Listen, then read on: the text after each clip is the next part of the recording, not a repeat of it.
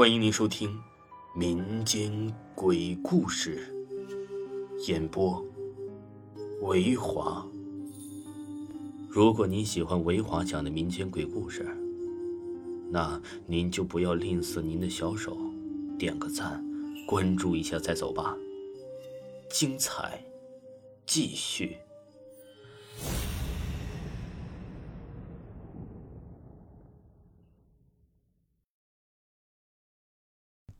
接着给大家讲诡异事件，本故事纯属虚构。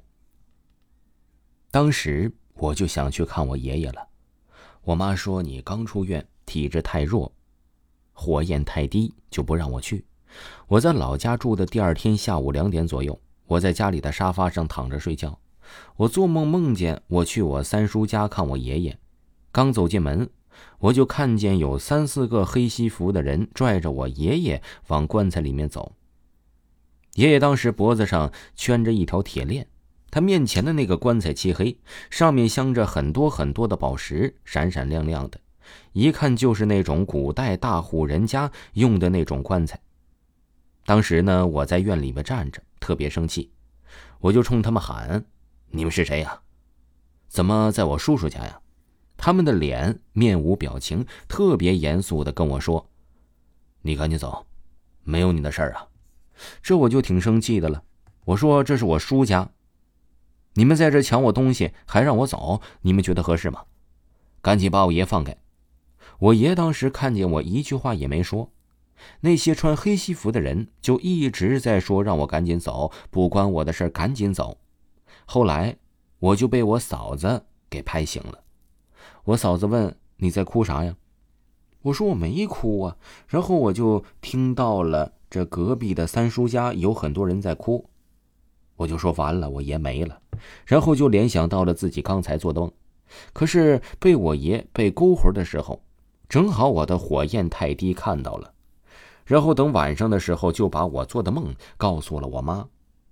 我妈说呀：“这爷爷死的时辰不太好，克孙子克孙女儿。”说没想到亲孙子亲孙女谁也没梦见他，我这个不是亲孙女的倒是梦见了。后来就按照我们那边的习俗，在家停放三天，就把爷爷就给埋葬了。我二十岁那年，因为生病，身体特别的弱，当时就已经弱在坐在沙发上一站起来我就晕倒，在床上躺着一站起来就晕倒的那种。除了经常我晕倒以外啊，别的都还好。所以呢，在家歇了三四个月。我记得我刚开始晕倒的时候，发生了一件特别奇怪的事儿。我和普通的人一样，因为总是晕倒，所以歇着的时候每天只能躺着玩手机，跟别人唠唠嗑。有一天半夜大概一点多的样子，我睡得迷迷糊糊的，听见了我家的门口有人敲门，好像是我二哥。我当时就像控制不住的，自己穿上鞋往出走，准备去开门。当我把手放在了门板上准备开的时候啊，我就想起了我妈妈跟我说的那一句话：半夜不管谁敲门都不能开。当时就感觉到自己的魂回来了一半，然后也就能控制自己的身体了。我就默默的把手放了下来，坐到了门口旁边的沙发上。眼睛就那么一眨不眨的盯着对面的钟头，也是坐了半个多小时。半个小时之后，我想什么也不太清楚。后来我又回屋里趴在床上睡觉了。第二天醒来的时候啊，也没有太当回事儿。一直到第二天晚上一点多，我睡得迷迷糊糊的时候，又听见外面有人敲门，再次控制不住自己就往出走。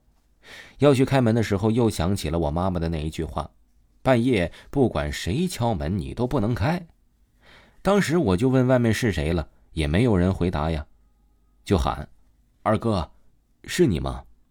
还是没有人回答。我就坐在了旁边的沙发上，又那么坐了半个多小时。第三天早上起来，我就跟我妈说了前天晚上发生的事情。当时呢，我妈妈的脸挺严肃的。我妈说：“一会儿啊，你就去把你侄子的小三角带上。这个小三角啊，就是侄子在出生的时候写的符。跟我说，晚上不管看见啥人敲门，你都不能开，就算是你哥，你也不能开门，有啥事就找我们。带上那个符后的第三天晚上，我就再也没有听到那敲门的声音了。第四天早上，我问我妈，问我昨天晚上又听见了吗？我说呀，这戴上之后没听见，妈妈就放心了。我妈说这一阵子你就一直戴着，千万别往下摘呀，一戴呀就是半年多。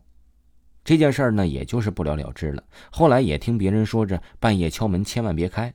如果你开了门的话，就有鬼把你的魂魄勾走了，就像路边的野鬼，正好在你身体弱的时候看见你，要你给他做媳妇一样。